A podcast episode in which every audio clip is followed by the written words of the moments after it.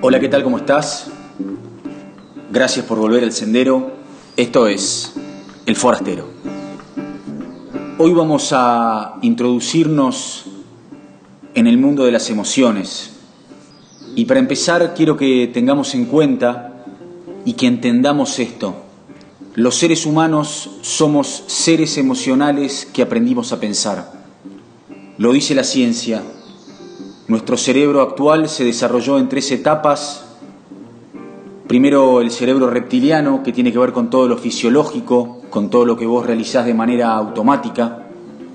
Luego tu cerebro límbico, que es donde están las emociones, está la memoria y también está tu capacidad de aprender. Y la tercera etapa es aquella donde se desarrolló el neocórtex, o sea, la característica que tenemos nosotros, los seres humanos, de pensar que nos diferencia del resto de los animales. Somos seres emocionales que aprendimos a pensar. Cuán atento estoy a mi mundo emocional. Cuánta conciencia tengo sobre esta energía que acontece en mi cuerpo, que me atraviesa. Yo siento las emociones en mi cuerpo y no solo siento las emociones en mi cuerpo, sino que una vez que estoy viviendo la emoción, mi cuerpo tiende a actuar de determinada manera. No hace falta que te lo cuente yo. Vos bien sabrás cómo es tu cuerpo de la ansiedad. Tal vez te mordés la parte interior de los cachetes con tus dientes, o movés la patita como si estuvieras tejiendo, o andás de acá para allá, inquieto, inquieta, o el cuerpo de la tristeza que te pide llorar y quedarte en la cama, o el cuerpo del miedo que te paraliza, o el de la bronca que quiere arreglar una situación, que se quiere tirar encima de la otra persona. Aquí en el forastero concebimos al ser humano como una conjunción o un todo de mente, o sea lenguaje, o sea pensamientos, cuerpo y emoción. Mientras que la mente tiene la característica, como ya sabemos, de pasársela viajando al futuro o al pasado, el cuerpo siempre está en el presente y la emoción siempre acontece en el presente. No hay emociones en el pasado o emociones en el futuro. La emoción siempre está acá, siempre es puro presente. Por eso es que nunca te podés escapar de tus emociones porque tu experiencia emocional es lo que te está pasando aquí y ahora. O sea que si no sabemos reconocer, habitar, transitar nuestras emociones, nos estamos perdiendo de la vida. Por eso muchas veces decimos una cosa y hacemos otra, o decimos una cosa y sentimos otra, porque no podemos tener la lucidez de ser coherentes, de conectar con nuestro mundo emocional. ¿Y para qué conecto con mi mundo emocional? Primero para conocerlo, para aprender de él y segundo, para poder comunicarlo. Esto es lo que tenemos que aprender, a comunicar nuestras emociones, a vivirlas, a compartirlas con los demás, a mostrar nuestra vulnerabilidad y permitirnos conectar con ese ser emocional que está viviendo una experiencia, una experiencia que lo atraviesa en todo su cuerpo y que muchas veces la tragamos o la dejamos adentro. Y entonces nos vamos convirtiendo como en muertos en vida, como en zombies, porque tapamos nuestras emociones, las reprimimos, en vez de sacarlas para afuera y de compartirnos con el otro.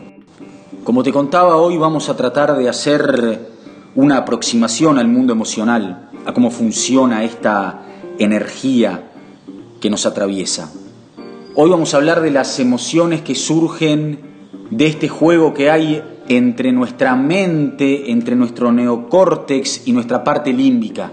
Vamos a hablar de las emociones que sostenemos en nuestros pensamientos, que son creadas desde nuestros pensamientos. Bancame un poquito, ya vamos a ir ahí. Lo primero que tenemos que entender entonces es que la emoción surge de un pensamiento. Hay un hecho, algo que sucede afuera, yo pienso desde mi modelo mental y a partir de ahí creo mi emoción. Por ejemplo, ¿por qué a mí algo me da bronca y a mi pareja tal vez no? Porque mi mente me dice esto es injusto y de ahí viene la bronca. Y tal vez para mi pareja eso no es injusto. O por qué yo lloro a mi mascota y me siento triste y por ahí vos, que nunca tuviste mascota, pensás, qué bárbaro, este tipo llorando por un perro. Porque la emoción de la tristeza surge a partir del pensamiento de haber perdido algo que yo amaba. Hay un hecho, yo pienso, y a partir de que lo pienso, creo mi emoción. Y acá quiero que nos detengamos un segundo, porque esto es clave. Una vez que vos creás tu emoción, llega de vuelta a la mente, quisquillosa, rápida, malcriada, soberbia, inconsciente, esa mente maleducada llega a juzgar la emoción entonces si vos de chico o de chica aprendiste que estaba mal enojarse, te enojás por algo que está pasando afuera, por algo que hacen tus hijos o tu jefe o tu pareja, y cuando sentís bronca, tu mente te dice, no te podés enojar, está mal enojarse, el que se enoja pierde. ¿Y sabés qué pasa? La bronca te come por dentro, te quema la bronca por dentro, y te tragas tus palabras, en vez de vivir tu emoción de una manera saludable para vos y para los que te rodean. ¿Sabes por qué? Porque hay otra ley. Las emociones vienen y se van. Tienen un comienzo y tienen un final. Pero si cuando la emoción te embarga, cuando la emoción llega a tu cuerpo, vos la reprimís con un pensamiento, vos la tapás, la emoción se queda adentro y por eso hay tanta gente que va por la vida con cara de tuje, todo el tiempo preocupada, adulto, serio, porque vive enojado, vive enojada, en vez de sacar la emoción para afuera. Qué lindo esto, ¿no? Sacar las emociones para sentirme liviano en mi cuerpo, animarme a expresar lo que me pasa. Nuestro cuerpo es la caja de resonancia las emociones son la energía desde la cual salimos a vivir. Tenemos que aprender a estar atentos a nuestras emociones. Ahí acontece la experiencia del ser. La experiencia fundamental del ser está más allá de la mente parlanchina. La experiencia real y auténtica está en las emociones. Porque mientras que a la mente le encanta ir de acá para allá y divagar, las emociones nunca mienten. Y así como me puedo escapar de mis pensamientos, no me puedo escapar de mis emociones, porque eso es lo que soy. Mirá cuán ligadas están las emociones a tu memoria, a tus recuerdos y al aprendizaje. Tal vez vos no te acuerdes dónde estabas el 8 de septiembre del año 2001, pero seguramente te acuerdes dónde estabas el 11 de septiembre del año 2001, cuando ocurrió lo de las Torres Gemelas, porque fue tal tu shock emocional que recordás perfectamente dónde estabas. Y acá te invito a lo siguiente, a que busques en tu vida recuerdos, que trates de encontrar tu primer recuerdo y date cuenta que detrás de ese hecho hay una emoción. Es imposible que escapemos de nuestro mundo emocional. A veces me dan ganas de poner a mis hijos en una cajita de cristal para que no sufran o para que no vivan emociones negativas. Es imposible. Estamos acá para experimentar nuestro mundo emocional. No hay emociones positivas o negativas. Sí hay emociones que vibran alto y que vibran bajo, pero la emoción es. No me puedo escapar de ella. Así fue como vos aprendiste de tus emociones. Aprendiste sobre la bronca, sobre la alegría, sobre el miedo, sobre la tristeza, sobre la angustia, y eso quedó grabado en tu memoria celular. Por eso hay emociones que te cuestan más que otras. La idea de este primer podcast es empezar a tomar conciencia de mi mundo emocional, empezar a aprender de mis emociones, cuáles son las que tengo más a mano, cuáles son las que me cuestan, cuáles juzgo como buenas, cuáles juzgo como malas, cuáles reprimo, cuán atento estoy a ellas. Voy a repetir esto.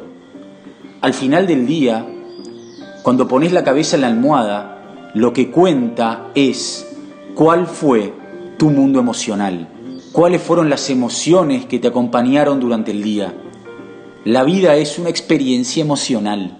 Pasa que estamos tanto en la mente, tanto en el bla bla, tanto en el parloteo, tanto en esa cotorra que no deja nunca de parlotear, que no podemos conectar con lo que nos pasa y andamos oprimidos, respirando corto, ajenos a nuestro cuerpo, ajenos a lo que nos pasa.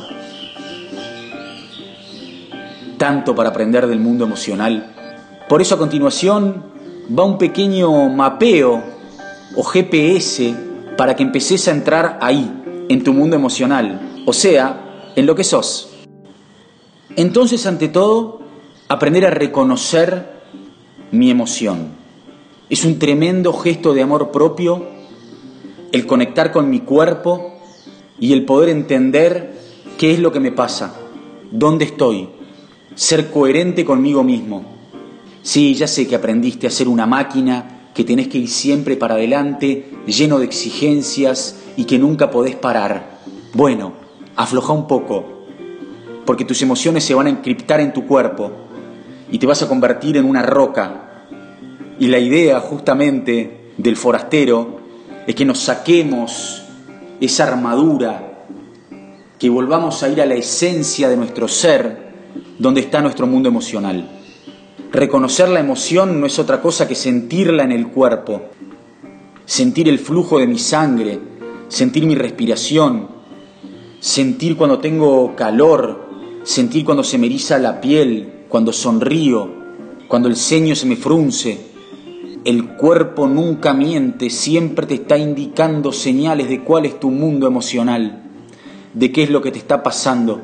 Acordate que el cuerpo responde a la emoción para poder habitar mi emoción, y habitar no es otra cosa que quedarme ahí, la llave es respirar. Cuando respiro, calmo el caudal de pensamientos que muchas veces aumentan la emoción o la reprimen, y al respirar entro en la vida, entro en el presente, entro en lo que me está pasando. Es ahí que yo puedo habitar mi emoción. ¿Qué significa habitar mi emoción? Ni más ni menos que sentirla, que ser la emoción, estar ahí. ¿Cómo vas a aprender sobre tu miedo si te escapas del miedo? ¿Cómo vas a aprender a ser alegre si ni siquiera te das cuenta que estás viviendo un momento de alegría?